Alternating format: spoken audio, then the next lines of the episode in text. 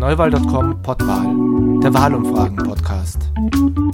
Ausgabe 9, 29.09.2017. Willkommen beim Pottwahl Nummer 9 vom 29. September 2017. Hallo Christina Matzka. Hallo Dieter Ziernig. Und heute geht es um etwas ganz Besonderes, nämlich Christina, du hast eine Wahlumfrage publiziert mhm. in News. Genau. Jetzt bin ich sehr gespannt. Wir haben mhm. ja im letzten Podcast schon darüber geredet. Mhm. Wie schaut die Wahlumfrage aus? Sag mhm. uns und erzähl uns ein bisschen was drüber. Ganz insgesamt kann ich mal sagen, dass sich die Erwartungen, also wie wir schon gemeinsam auch darüber diskutiert haben und vermutet haben, mehr oder weniger bestätigt haben. Bevor ich auf die Details der Umfrage eingehe, möchte ich aber ein bisschen was über die Umfrage selber erzählen. Mhm. Äh, ich habe eine Stichprobengröße von 800 wahlberechtigten Österreicherinnen und Österreicherinnen repräsentativ befragt mit einer Methode, die mir wichtig zu erwähnen ist. Das ist eine sogenannte Mixed Mode Methode. Das heißt, wir haben äh, drei Viertel der Interviews online gemacht, aber ein Viertel telefonisch, damit auch Internet fernere Schichten, vor allem ältere Personen, aber auch bildungsfernere Schichten eine Chance haben, in die Umfrage hineinzukommen. Ähm, ein Wort noch zur Feldzeit. Die Umfrage war von 15. bis 22. September und wurde, wie es der Dieter schon erwähnt hat, fürs Magazin News gemacht, ist also ab heute in der News, im aktuellen News nachzulesen. Das heißt 800 Wahlberechtigte, du Korrekt. hast den Mixed Mode zwischen Online und Telefon. Genau. Und der Befragungszeitraum ist 15. bis 22. September genau 2017, so ist es. also brandaktuell. Ja. Brandaktuell.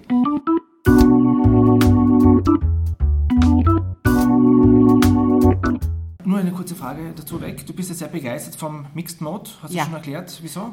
Äh, ich finde, dass man dadurch wirklich die ähm, besten Methoden mischt für Wahlumfragen. Also man hat auf der einen Seite äh, die Panel-Umfrage, die Online-Umfrage, die hier wirklich gerade bei politischen Umfragen, wenn es auch um Sozi soziale Erwünschtheit geht, große, große Vorteile hat. Aber wir sind noch in einer Zeit, wo die äh, Internet- ähm, Affinität der älteren Bevölkerungsgruppen noch nicht so hundertprozentig gegeben ist, dass man rein auf Online-Umfragen umsteigen kann. Daher die Kombination mit der Telefonbefragung, um hier ein möglichst breit repräsentatives Bild zeichnen zu können. So, gut. Und jetzt können wir Medias in Res. Mhm. Wie schaut's aus? Ja, also ich möchte, bevor ich mich quasi dem Hauptteil der Sonntagsfrage mir schon ein paar, paar äh, Worte verlieren. Also, ähm, weil es gibt ja bei jeder, jede Hochrechnung speist sich nicht nur aus den reinen äh, Rohdaten für der Sonntagsfrage, die ich vor mir liegen habe, sondern von vielen, vielen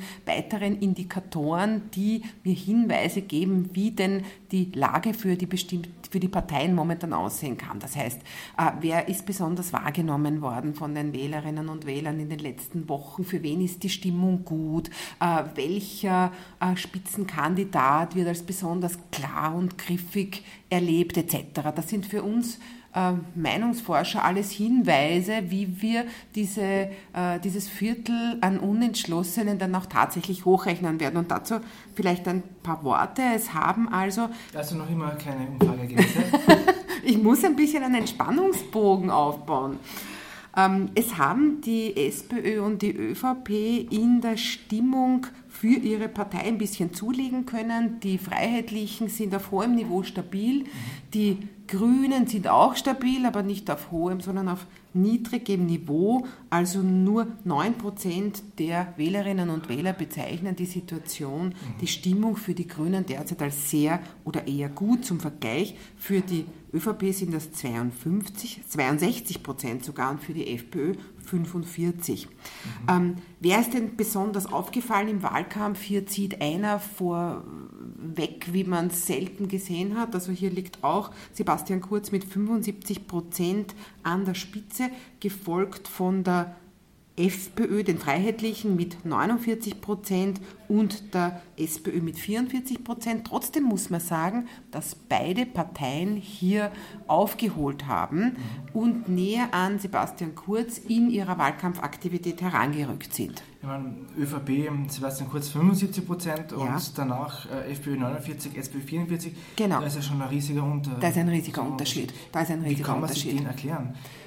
Ähm, weil natürlich ähm, Sebastian Kurz mit seiner ganz klaren Werbelinie und der Geschichte, die er erzählt, diesem berühmten Framing, ich mag jetzt dieses Wort nicht besonders, ich sage lieber eine Geschichte, die er erzählt in seinem Wahlkampf, unglaublich konsistent ist.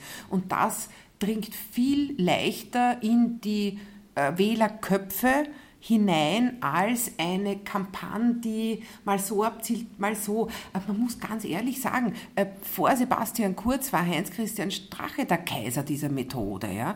Aber Sebastian Kurz hat ihn auf dem Gebiet eigentlich wirklich klar überrundet. Mhm. Das heißt ÖVP, FPÖ, SPÖ. Mhm.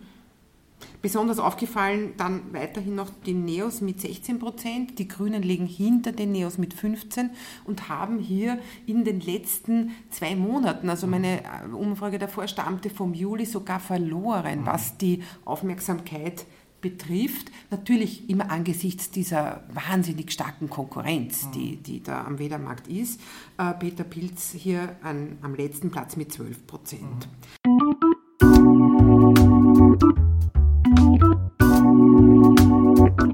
Vielleicht noch auch ganz interessant, wie denn der Wahlkampf empfunden wird. Ich weiß nicht, wie es dir geht, Dieter, aber wir haben äh, irgendwann mal schon so geredet, ist dieser Wahlkampf wirklich so angriffig und unsachlich, wie, äh, wie, wie man sich vielleicht oft denkt? Ja, die Frage ist, ist der Wahlkampf emotional, dringt er bis zu mir vor? Ähm, bin ich angespannt und freue mich auf jedes TV-Duell und freue mich auf irgendwelche Themen, die am nächsten Tag dann in der Zeitung zum Lesen sind? Nein. Ähm, mhm ist es nicht. Ich habe mhm. gestern erst zum ersten Mal am Abend erlebt, hey, mhm. vielleicht kommt da jetzt der Wahlkampf endlich mhm. spürbar ins Wohnzimmer mhm. oder in die mhm. U-Bahn. Ähm, bei diesem Interview ja. Strache kurz ja, mit ja, ganz zum Schluss untergriffig äh, tiefste Schublade. Aber da hat man schon ein bisschen Wahlkampfstimmung mhm. eigentlich mhm. erlebt. Und das ich heißt denke, da kommt dann schon noch was in den nächsten zwei Wochen. Das ist zu erwarten und auch die Wählerinnen und Wähler nehmen das so wahr. Also eine mhm. Mehrheit der Wähler 54 Prozent nehmen den Wahlkampf als unsachlich und angriffig wahr, aber es stellt sich schon die Frage, auch wie du es erzählt hast, erwartet man sich das nicht auch? Also ein Wahlkampf muss ja auch gewisse ähm, Themen beinhalten, gewisse ähm, Dinge abdecken, die halt unsachlich sind. Und man will, glaube ich, auch nicht, dass es immer nur um, um. Themen geht, so ganz unter uns gesagt. Mhm. Ähm, wer steht wofür? Ich finde, das ist eine interessante Frage und die hat mir auch recht zu denken gegeben. Wer hat wirklich eine, ein klares Bild? Welcher Spitzenkandidat vermittelt den Wählern am besten, ähm, mhm. was man bekommt, wenn man mhm. diese Partei wählt? Und hier hat wenig überraschend HC Strache die Nase vorne mit 74 Prozent, gefolgt von Sebastian Kurz mit 68, aber auch Kanzler Kern liegt mit 61 Prozent mhm. nicht weit dahinter. Mhm. Ähm, gerade bei der Frage wird wieder dieser, dieser Dreikampf ganz, ganz deutlich, weil sowohl Ulrike Lunacek als auch Matthias Strolz liegen hier mit 12 bzw. 11 Prozent wirklich weit, weit.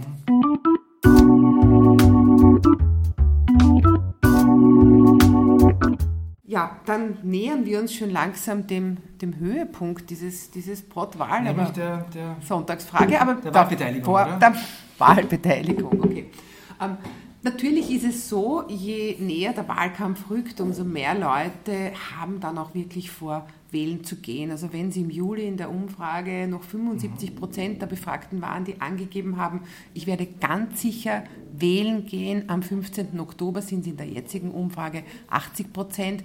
Ich rechne also mit einem zu 2013 vergleichbaren einer vergleichbaren Wahlbeteiligung eventuell ein bisschen höher. Es ist die Frage, wie jetzt auch die letzten Wahlkampfwochen noch weitergehen. So, und ich glaube, jetzt sind wir dann Nein, schon langsam so weit. Kommen, habe ich noch eine Frage. Oh, okay. Jetzt sind wir zwei Wochen vor der Wahl wann treffen die Wählerinnen eigentlich die letzte Entscheidung? Mhm. Oft hört man ja, mhm. das passiert einen Monat vor der Wahl, mhm. das passiert mhm. zwei Wochen vor der Wahl. Mhm. Sind wir jetzt schon in der Phase oder hat mhm. sich das irgendwie auch verändert? Hast du da irgendwelche? Äh, da habe ich sogar Zahlen dazu. Also es hat sich definitiv verändert. Genauso wie sich dieser Stammwähler Anteil versus dieser volatilen Wählerschaft, die also zwischen verschiedenen Parteien hin und her springt, unglaublich verändert hat. Von 70 Prozent Stammwählern in den 70ern zu jetzt 20 bis 25 Prozent Stammwählern ist ähnlich der Anteil, die sich wirklich, und die Formulierung ist in den letzten Tagen vor der Wahl für eine oder die eine oder andere Partei entscheidet, von 7, 8 Prozent in den 70er Jahren auf 20 bis 25 Prozent angestiegen. Und das heißt ja nicht, dass die restlichen 75 sich am Monat davor schon entschieden haben.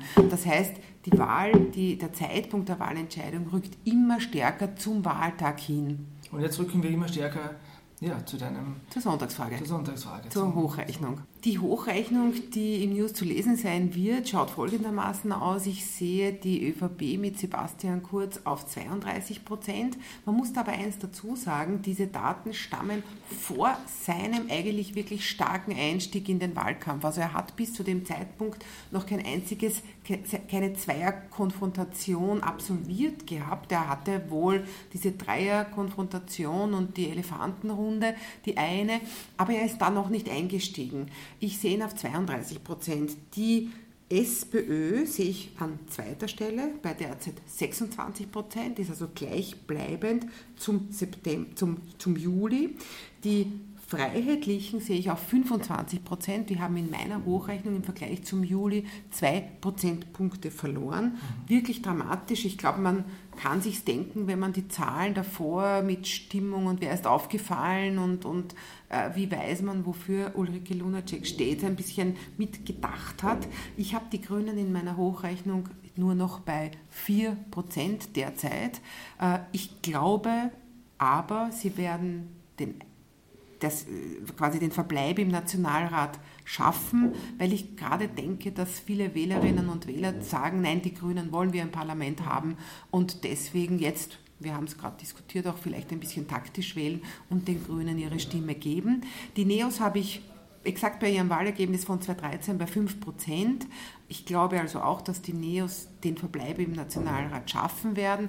Peter Pilz habe ich bei 5 Prozent. Da muss man aber dazu sagen, dass ihm in diesen letzten drei Wahlkampfwochen doch die mediale ähm, Plattform ein bisschen fehlt. Er ist zu keinem TV-Duell eingeladen, er war bei einer Elefantenrunde dabei, aber er muss sich einfach seine mediale Präsenz mühsam äh, holen.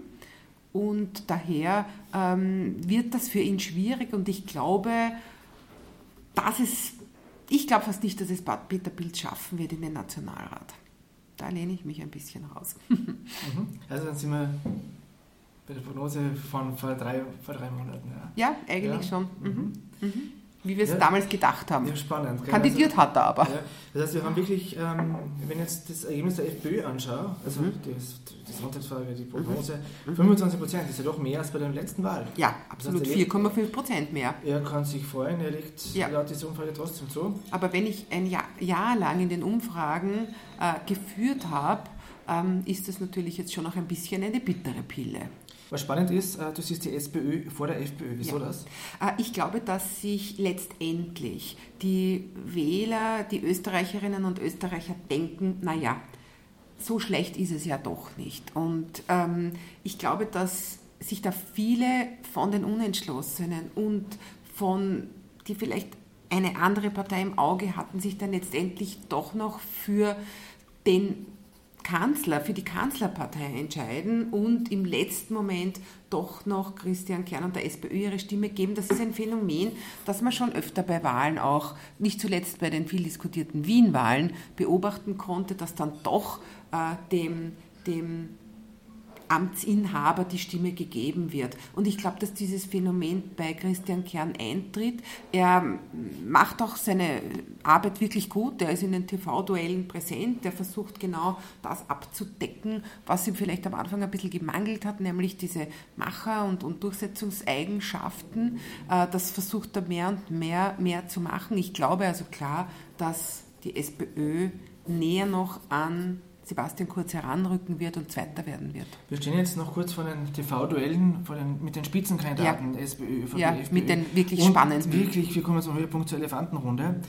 Ja, ich bin ja gespannt, was ähm, die FPÖ jetzt noch aus dem Hut zaubert, mhm. so wie nach der Erfahrung gestern Abend. Mhm, mhm Glaubst du, mhm. es geht, also es geht hier, was ich sehe, wirklich, es geht um einen zweiten Platz. Mhm. Kampf um den zweiten Platz. Definitiv. Also deine ja. Prognosen sagen, SPÖ ist auf der zweiten Stelle.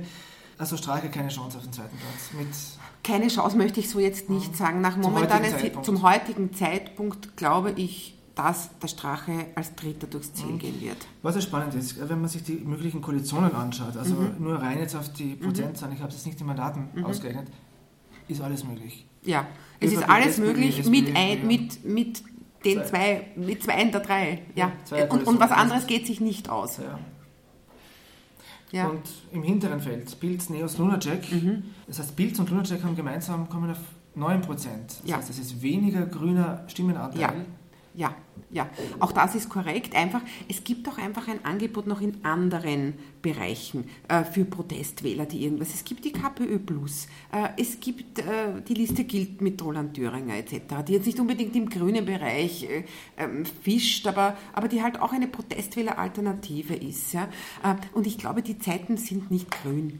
Ähm, irgendwie haben es die Grünen auch verabsäumt, ihr Kernthema, den Klimaschutz und die wirklich wichtige, wichtige Situation hier nicht groß genug zu, zu bringen. Im letzten TV-Duell, kann ich mich erinnern, hat das Ulrike Lunacek schon gemacht und probiert. Ich glaube nur aber, dass die, das Thema Flüchtlinge und dieses Thema wird von zwei Parteien und eigentlich auch einer dritten ja, so stark immer wieder gebracht, dass einfach kein Raum ist für andere Themen. Es ist, es ist keine grüne Zeit. Es war auch ähm, im TV-Duell Strache gegen Neos, jetzt nicht der Matthias Stolz, sondern Ja. die Irmgard Gries, Ja. ist auch nicht so der, wenn ich jetzt so salopp sagen kann, der Burner. Ja. Bringt auch keine, sie bringt auch keine großen Stimmen jetzt.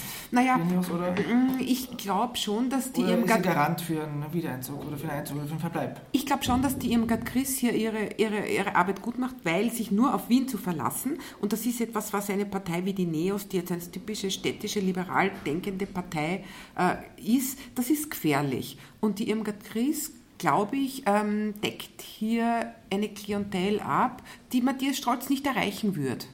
Und deswegen ist sie, glaube ich, wichtig für eine Konsolidierung der NEOS. Also wenn man sich jetzt noch einmal das anschaut, diese drei Ebenen, von der du auch letztes Mal Ja, gesprochen hast, ja, Ebene ja. 1 ÖVP, 2 SPÖ, FPÖ Ja. und 3 hinten Ja, so die, die Nachzügler jetzt. Ja? Wenn sich diese Wähler überlegen, ah, ich gebe doch nicht dem Peter Pilz meine Stimme, ach, äh, die Neo-Stimme ist doch besser beim Sebastian Kurz aufgehoben Mhm. oder ah, bevor ich Lunacek wähle, wähle ich lieber die SPÖ. Mhm, Siehst du eine Wahrscheinlichkeit, eine Möglichkeit, dass der nächste Nationalrat nur aus drei Parteien besteht? Das ist, eine, das ist eine wirklich gute Frage. Ich glaube nicht. Ich glaube nicht, dass, das, dass diese Gefahr besteht. Dazu ist das Angebot der anderen Parteien vielleicht nicht gut genug oder es ist einfach die Zahl derer, die so denken, nicht groß genug. Und ähm, gerade die Neos haben seit vier Jahren Arbeit geleistet, die Grünen seit über 30 Jahren. Ähm, und ich glaube, die haben es schon auch geschafft, sich eine Stammklientel aufzubauen und eine Stammwählerschaft. Die ist halt im Fall der Grünen wirklich extrem geschrumpft. Ja? Wobei, das sieht man auch, das waren keine Stammwähler. Die 12,4 Prozent Grünen, das waren halt welche, die den Grünen eine Chance gegeben haben. Ja? Äh, die fallen ihnen jetzt wieder weg und gehen wieder zu den anderen Parteien, wahrscheinlich von denen sie gekommen sind, ein Großteil zur SPÖ wieder zurück. Ja? Völlig richtig, aber ich glaube nicht, dass diese Gefahr besteht. Gut. Das heißt, noch im Zusammengefasst ÖVP 32, SPÖ 26, FPÖ 25, Ja, Bild und Neos 5 und Lunacek 4. so schaut es im Moment aus. Gut. Okay, Danke. gut, ich danke Bis auch. zum nächsten Mal. Ja.